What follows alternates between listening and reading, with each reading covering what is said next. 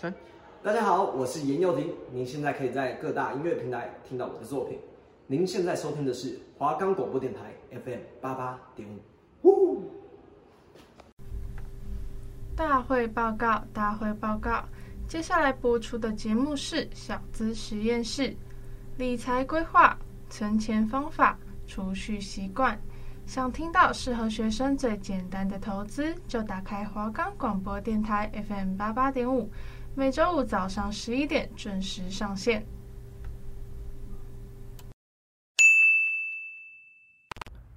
我们的节目可以在 First Story、Spotify、Apple Podcast、Google Podcast、Pocket Cast、Sound Player，还有 KKBox 等平台上收听。搜寻华冈电台就可以听到我们的节目喽。大家早安，欢迎回到小资实验室这个单元。不知道大家在听过嗯上一集的这个。理财的一个节目之后呢，就是有什么感想？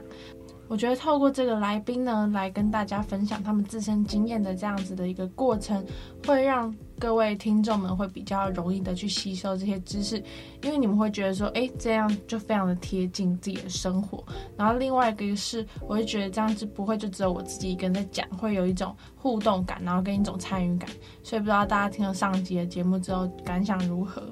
那我们今天呢，这一集要来介绍一个比较复杂的东西。前面四集呢都是在介绍一些比较简单的，像是什么行动支付，然后金融卡跟一些存钱，然后如何储蓄，然后跟我们结合到的断舍离以及环保的概念。那我们现在开始可能会变得比较深入一点，去了解一下这个理财究竟是什么样一个东西。那理财。我们可以有很多的面向，那你可以简单的靠着储蓄，也可以靠着定存。那当然，现在这些都是一些比较过时，然后比较落伍的一些理财的方式了。因为钱放在银行里面，它只会越来越不值钱。以前我们可能花十块钱可以买到一瓶养乐多，好像现在八块吧。那以后的我们可能要花到二十块才可以买得起养乐多。那我们在定存里面的钱就永远都是那一些数字。那其实我们没有办法。用钱滚钱的方式呢，为我们来去创造被动收入的时候，我们必须用的靠着主动收入来，就是作为自己开源的这一个部分。那我们可能就会非常累，所以现在这一集到之后面就是来跟大家分享，要怎么样透过被动收入来去理财。那今天这一集呢，就是想要跟大家浅谈一下基金到底是什么东西。基金分类的方式非常的复杂，就是以新手来讲，那。今天呢，Kimi 就整理出了一些关于基金是怎么分类的，然后大概基金到底是什么样的东西，想要跟大家做一个就是比较简单，然后新手易懂的一个解说。因为其实包含像我自己也没有到非常的清楚这样子的一个理财的一个流程，但是我自己有稍微做点功课，所以我觉得是以我的方式比较能够让完全不知道如何理财的这些新手小白们更快的去进入这个状况。所以在开始投资基金之前呢，我们必须要知道什么是基金嘛。那基金的分类方式非常的多，要搞懂这个基金有哪一些种类，才能够依照自己的需求来去做决定。就像是我们可能结婚前就要先了解另外一半嘛，了解完透彻，你再去结这个婚，要不然离婚也非常的麻烦。所以呢，简单来说。基金是发行公司呢，向一群人去募集一些资金，并由这个基金的代理人代为操盘跟管理，就等于说呢，你可能会把你的钱交给一些基金的管理人、一些经理人，然后他们会去帮你操控这些钱，然后让这些钱去做一个钱滚钱的动作。嗯、跟股票不太一样。那么他们会将这些募集到这些钱呢，投入到这个符合这基金所规范的一些标的，就是可能会投资一些公司这样之类，投资某一些就是。债券之类的，那每位投资人呢，在依据各自的参与的份额，共享这个基金的投资成果。这样是我可能投资了百分之八十趴在这一项标的里，那可能投资百分之二十，那我们呢拿到的报酬是不一样的，就是以我们投入的金额来去做一个决定，然后再共享这个投资的一个成果，依照我们自己的投资的份额、参与的份额。那这个让投资基金人很有机会用到这些很便利的方式，把同样的一笔钱去分散投资到多种商品之中，这样子就是一个分散的一个概念嘛。因为我们都会说鸡蛋不能放在同一个篮子里面，那基金的话其就是其中一个篮子，大概是这样讲。简单来说，什么是基金？一句话可以解释：集合投资人的基金，将钱交于基金管理人来去操盘管理投资各种商品。就等于说哦，我把我的钱交给你管理，然后你去帮我生钱，大概是这个样子。那基金有七大类的分类方式，是我自己就是上网查查资料，然后看看书得下来的一个结论。市面上的基金非常的多哈，那你可以看到，你只要打基金，就可以在这个 Google 的。评论或是 Google 的这个网页上面呢，看到非常非常多的一些资料，你可能就眼花缭乱那么多，然后一些落落长的那种基金的名字，就是乐乐的，然后令人觉得很害怕。但是其实万变都不离它的本质。那大致可以分成七种的方式，分别是呃募资的对象、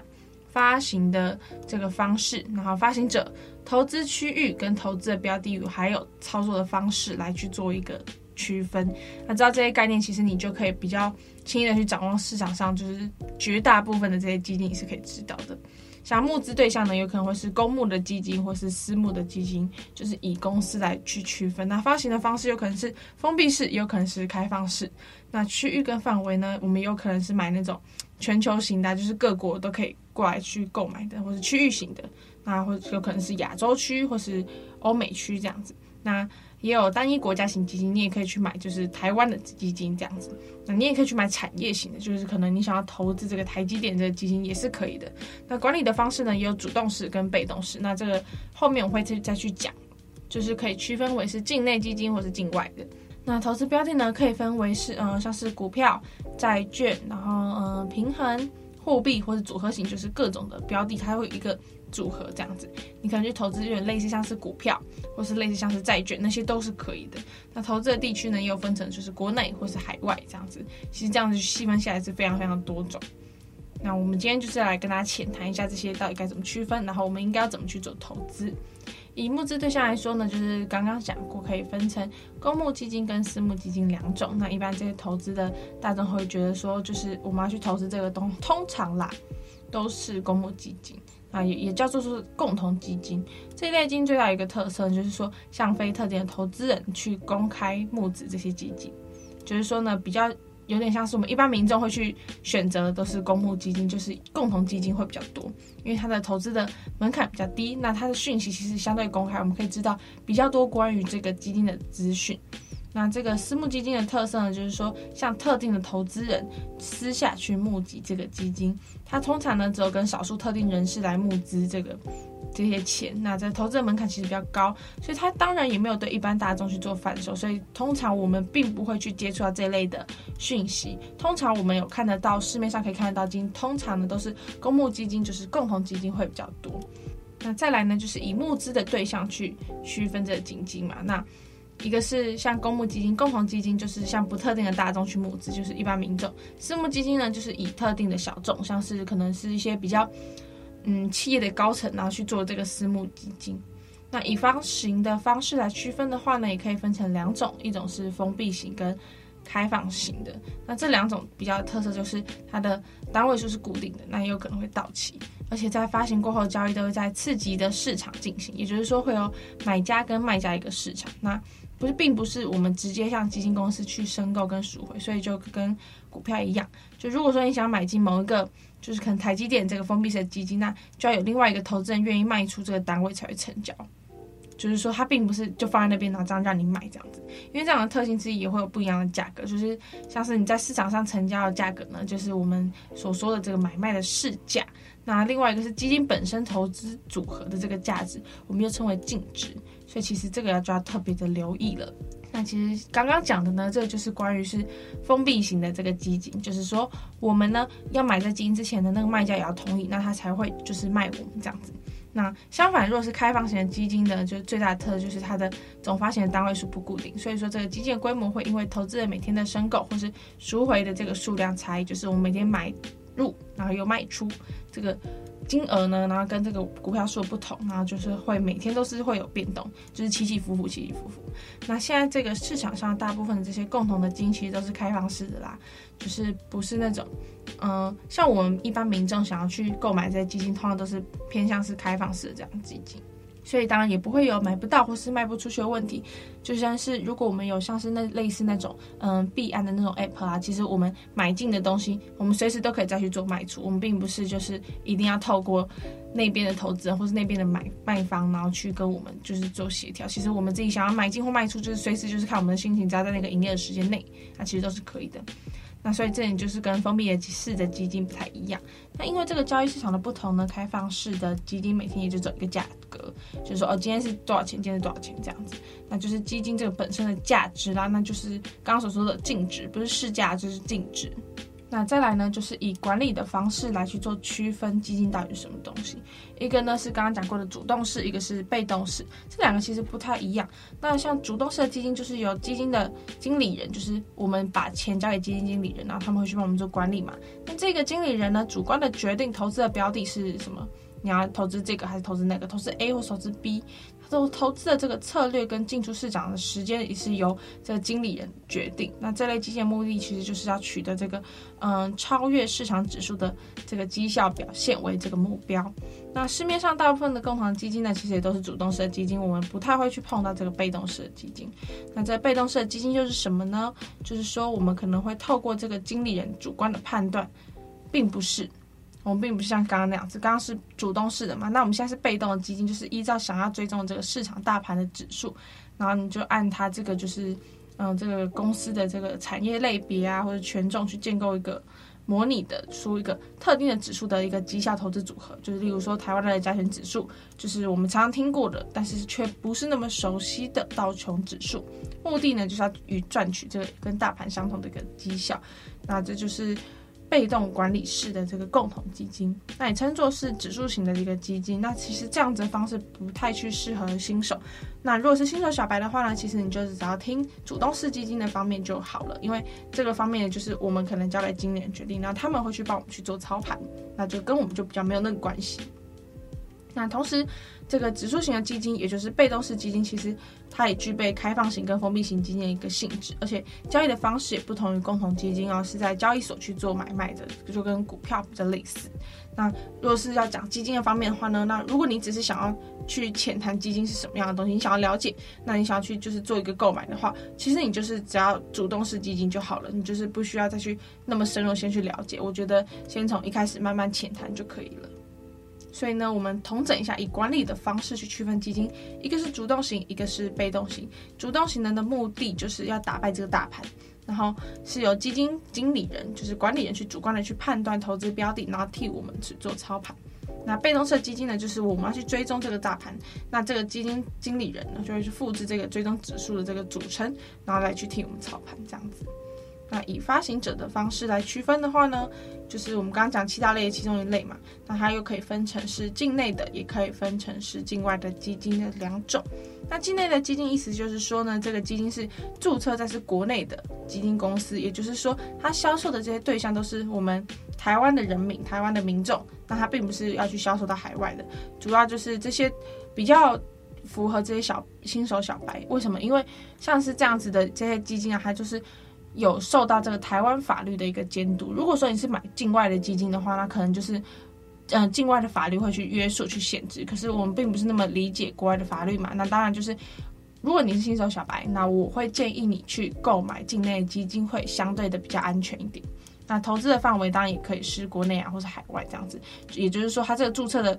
于国内，意思就是区分在这里，就是它是台湾的公司。那你当然说可以去买到国内国外，但是它其实是受国内的法律监督的。那境外的基金呢？简单那么简单，一定就是注册于国外的嘛，就是国外的基金公司。那借由这个国内的金融机构去当一个总代理，就有点像是汽车的一个概念吧，像是是国外的汽车，可是呢我们在台湾是有总代理的，所以说在台湾去做生产，就是然后去做一个买卖，就跟那个境外的基金是有点像的。他的公司在国外，可是他在国内其实是有总代理的，就借我们这个金融机构去当这个代理，然后把国外发行的这些基金呢引进国内再销售给我们，那就等于是说国外的产业可能在我们这个国家内募资之后再有发行的这些基金的这个公司再去做投资。简单来说呢，就是如果美国开了一间基金的公司，然后他可能会注册，他是注册在美国嘛，那他可能会把这些嗯、销售的管道，就是可能会。让引进到台湾来，或者到大陆、到韩国、到日本。那我们呢？这些在亚洲区的这些人民呢，可能投资的基金到给基金管理，然后这个管理人呢会去帮我们在国外去做操盘，这样子。当然，我还是比较建议是在境内啦，因为我觉得它比较受到一些法律的约束，而且相对来讲，我们比较不容易受骗上当。那刚刚讲的投资的区域就是国内与海外基金，那其实这个又跟不太一样了，就是跟刚刚那个境内境外不太一样。刚刚是是说这个是分别是基金发行公司的注册的地方是国内国外嘛？那国内跟海外只是指基金资产投资的地区，也就是说，好，美国刚刚讲说是美国去这个基金的公司嘛，那它也有可能呢是它的投资的一个地方在非洲，然后我们可能就是从嗯台湾给钱给美国，然后美国呢再去非洲去做一个投资一个标的，这样子会很难懂吗？应该很难懂，可以回重听啦，大概这样。那国内基建意思就是说呢，这个基建资产主要投资的范围是在国内，就是像是若是国内上市贵那种公司的股票，或是国内发行这些债券。那海外基金刚好就相反，就是说它主要投资的范围是在海外，就是它有可能是境外的投资基金，然后是在海外的基金。就是境内基金，但是它是也是在海外，那也有可能是国内基金，然后也是在海外，所以这其实两边是完全不一样的东西哦。一个是投资的范围是在哪里，它有可能是在国外或是国内，那另外一个是它注册的地方是在哪里，大家一定要去清楚这个点，知道你自己投资的东西是什么，而不是你买了美国基金，你就以为它是在美国做投资，但其实搞不好也不是，所以就是我觉得大家去做好功课。那所以海外基金就刚好相反啦，就是说该基金的这个资产，它主要投资的这个范围呢，在海外。就像是以台湾人的角度来说，如果我们购买了美国政府债券的基金，那该基金投资的范围就是对我们来说就是海外，那就是我们买了一档海外基金。那值得另外我们一提的是，常有人将境外，也就是我们刚刚讲的境外基金与海外基金搞混，虽然只差一个字，但其实意义非常的不一样，要特别的注意，千万不要买错喽。那另外呢，就是以投资区的集中度来区分呢，我们也可以分成是单一的国家或是区域、全球或是产业型，那就是各种的方式啦。那像是像是单一国家型基金，就是可能我们买进美国的基金或是印度股票的基金。那像是我们可能刚好啊在新闻上面啊，或是我们去多去就是。增加一下这样国内外这新闻的一些知识，其实我们就可以刚好看到，哎，好，搞不好说哪一个国家搞不好了，像匈牙利突然就发展的特别的快，那我们可能就可以考虑买进该国的资金，就大概是这个意思。所以其实我们同样我们再去做股票啊，或是基金这样子理财的投资的时候，其实我觉得我们更要去学习的是，就是多看看新闻，然后多看去了解一下现在市面上就是基金有哪些种类，或是现在世界上正在发生什么大事，其实。很多像是可能石油最近涨价，那这样子我们其实对我们的影响也非常的大。大家都不要觉得这些都是很远，然后在国外事情，可是其实。大家都是全球就是一个产业链，其实我觉得这些东西呢都是息息相关的。那同理呢，像是区域型的基金呢，就是说投资范围是在某一个区块，就像是可能是在欧洲啊、亚洲、中南美洲或是新兴市场等。那像是如果说你对某一个区域如果有一个深入的研究，或是你觉得它有个快速成长可能性，像是你可能多看了一些新闻啊，或看一些书，或是你可能就是有在特别的去研究某一个国家的发展的状态的话，那你也是可以考虑的入手。当然，如果像我前面讲说是新手小白的话，我还是会先建议先是以国内基金为主，因为你可能还搞不清楚国外的一些动态。然后另外一个是你可能还没有呢那么理解基金到底是什么东西的时候，我会比较建议可能就是买国内的基金，然后也不要去买到海外，大概是这样。那全球性的基金呢，投资的范围当然就最广啦，就是刚刚有提到，它呢布局这个全球，就是说呢，你买进了一档的基金，你就可以投资到可能美国、日本、欧洲、亚洲，就是各个的一个国家市场。那这个部分呢，你要怎么去做操盘？当然也是这个基金经理人来去帮你去做操盘。它跟股票有点不太一样的是，基金的部分呢，你可以依照这个嗯，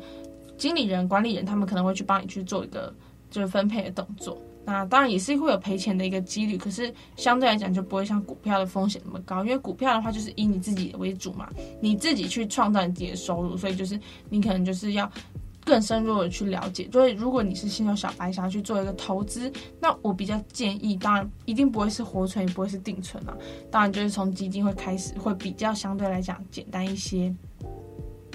另外呢，有一项比较特别，就是产业型的基金。产业型基金就是依公司或是依这个产业来去区分嘛，像是这个，嗯、你投资的这一档的基金啊，这类的标的都是在某个产业，像是什么什么的原油，或是天然气，或是这样类似那种，就是你可能就是偏向哎，就是石油类的，可能开采啊，或是就是那油品服务，或是那种天然气的探勘，类似这样的产业。当然也可以是投资这些电子产业，像是什么台积电啊，或是那些什么。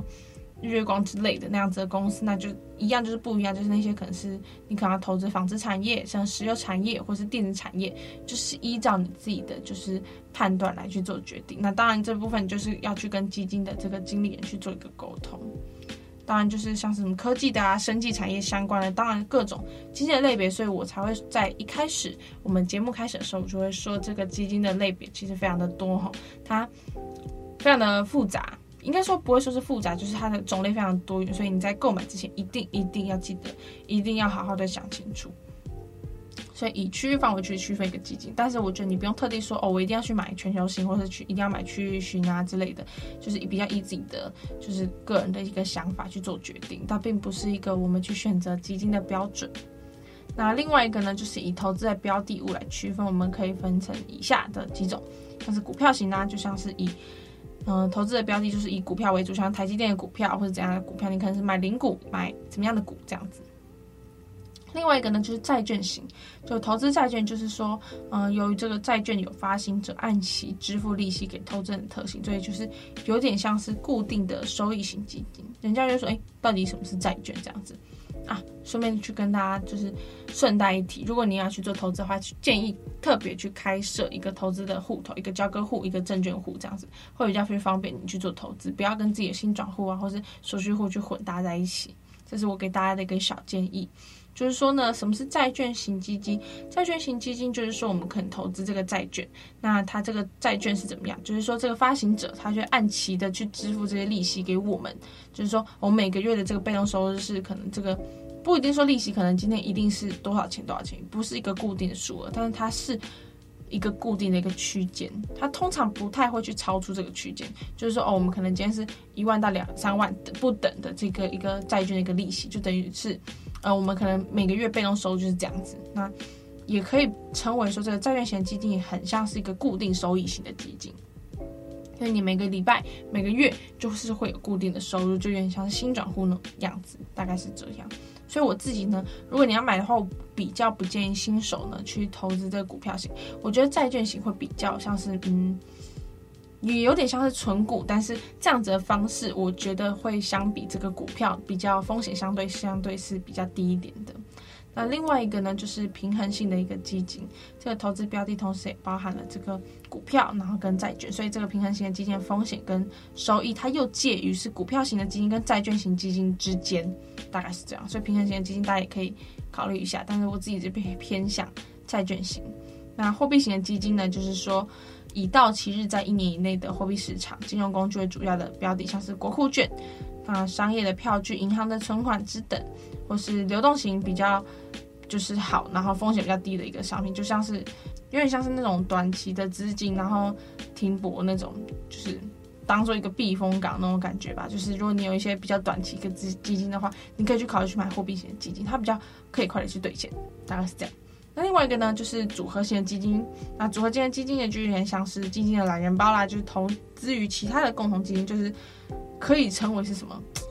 这样讲好像不知道大家会不会听得懂。它很像是基金中的基金。那像这个就是。各种的基金都是投资一点那种感觉啊，所以就是以投资的标的我去区分，这个比较像是我们要去选标准，就是说你要去买基金之前呢，你要先去想好哦，我今天是要买债券型、股票型呢，还是平衡型，就是比较不一样这样子。那这样介绍完这些基金的分类方式之后，相信大家很快就是可以跟这个东西好好的和平共处，然后去深入去了解它到底是什么样的。那之后如果看到那种投信啊、投顾网站上面那种很专业那种基金名称，其实并不用看害怕，就是依照我。们今天在节目去讲的这个以上的一些分类方式来判断，就可以知道这个基金的基本的特性了。那之后的节目我也很想去跟大家去深谈基金到底是什么样的东西，但后面可能会就会越来越深入嘛，不知道大家会不会想听？感觉我这种节目好像并没有特别被喜爱，就是大家会想要去听的这种理财东西，应该都是。前几集吧，我觉得，因为前几集就是比较简单，什么无痛存钱法，然后还有一些请一些来宾啊来聊聊天这样。那当然呢，在我们下一集也是会有来宾，只是就是可能相对我们谈的内容呢就越来越的深入。那当然跟来宾的话，相对会比较轻松一点。但是我还是希望可以大家可以多多去收听我在主持的这个单一主持的这个节目啦，就是一三五集，就是单数集，也是希望大家可以好好的跟我捧场一下。那我觉得。投资这种东西永远都不嫌晚，因为毕竟我自己设定我们的观众群呢，就是在二十岁到二十三，就是大学生左右这个年纪啦，就是大一到大四这样子。那当然也还包含这些硕士生这样，或是刚出社会的新手的想要去做投资的人。那我觉得听了我这样的节目会不会比较方便，就是让嗯听众们去了解一下基金到底是什么样的一个东西？那就是。看你自己有多少钱，像是我自己会觉得说，你可以先存了一笔，像是可能五万、十万这样子。也许我觉得这样子对家境可能就是自己去做打工啊，自己就是去赚取生活费的人会比较相对来讲会比较困难一点。但是我会觉得没关系，我们可以就是依靠。就是慢慢的去存它，然后慢慢的去储蓄，你就也许只有一两千也没有关系，你不要去急着就是把你的钱投入到市场里面。我觉得至少有一定的金额。那当然，如果在一开始你投资的基金，并不是说它一定是稳赚不赔，那当然相对来讲它一定比股票的风险还要低。但是你在投资这个时候，千万不要有个心态是，你一定要赚到钱。我觉得这是一个得失心的问题。在我们节目的这个比较尾声的部分，想要跟大家提到是，我觉得。投资这个东西就是有赚有赔，就跟打麻将一样。打麻将你不一定说你一定，你今天去打就一定会赢钱，就是这种东西就是有输有赢。我觉得自己的得失心跟自己的这个情绪啊，你一定要就是自己有一个比较好的控制。不要说你可能今天把你财产都赔掉，那你就可能就心情非常的差。我也希望大家，如果今天真的。投资钱进去了，然后你输钱了，不要觉得说这些就是你以后再也不敢碰。如果你真的想去学这东西的话，你一定要有一个心理准备，是你一定会赔钱。你一开始一定会赔钱，因为到后面就会等于是有点像你在赚新手钱那种感觉吧。就是你只要这样想，其实情绪一定就是会好一点。所以如果今天真的赔钱的话，不要太灰心，也不要害怕以后。就是都不要再去敢投资这些东西，因为我觉得你靠着可能主动的收入，你永远都不可能在台北买房。虽然说你去靠着投资，也不一定可以在台北买房，但是至少你可以不用过那么的辛苦。因为你要想，现在的呃大学生出去的薪水才只有两三万，就好一点可能四五万。可是这些钱足够你结婚吗？足够你撑起一个家吗？以前的人钱很好赚，但是现在并没有。以前可能。据我所知，好像民国八十二年的时候，台北最贵的房价差不多五百万。可是为什么会在这短短的，就是十年、二十年，然后涨那么多？其实就是也是跟通货膨胀有关，就是我们的钱会越来越不值钱。以前的不要觉得说好像自己爸妈可以支付给自己那么好的生活，然后自己可能没有办法。可是那确实就是因为时代不一样了。所以我觉得，如果投资赔钱，其实并不要灰心；然后赚不到钱，也并不要灰心。就是我们可以慢慢的开始存股，听着小资实验室，这样感觉有点。这是在打广告，但是听着小资实验室，其实你可以知道，投资并没有那么的难，你只要其实。一点钱，你也可以就是把它滚出越来越多的财富。但是首先就是你得失心一定不要有那个得失心，就是你要自己稳定好你自己，然后再去好好的去做好功课，做足功课。不要就是看大家说哦，大家都在买 ETF 零零五零，然后你就跟着就是一头栽直接进场这样子。可是进场也是要分时间的。所以虽然说我自己还没有到非常的理解这个这投资啊什么的怎么那么的复杂，我自己也其实同时还在透过就是去制作这个节目的同时，我自己也在这。念很多的书，然后看很多网站、很多资料去学习怎么样的去投资。那之后呢，像是跟大家预告一下下一集好了。下一集呢，会邀请一个来宾呢来跟我们分享一次他的一些存钱的方法，就是又回归到比较简单的模式，那也跟大家去讨论浅谈一下，就是嗯，关于就是基金啊、股票之类这些的，他有没有做一些了解？这一位也是我的一个好朋友。那所以，我希望就是大家可以继续好好的去支持这个小资实验室这个节目。那。之后的节目呢，就会告诉大家该如何挑选基金，然后另外一个是如何靠保险的方式呢？就是我们应该要出社会了，我们已经开始要对自己负责年纪，我们应该要怎么样去挑选我们的保险，才会对我们就是最有利？不要觉得这个保险这东西不需要买哦，大家也不要觉得这个东西好像跟理财没有相关，但其实像储蓄险这种东西就跟理财非常的有关系。所以还有另外一个就是大学生到底该不该办学贷？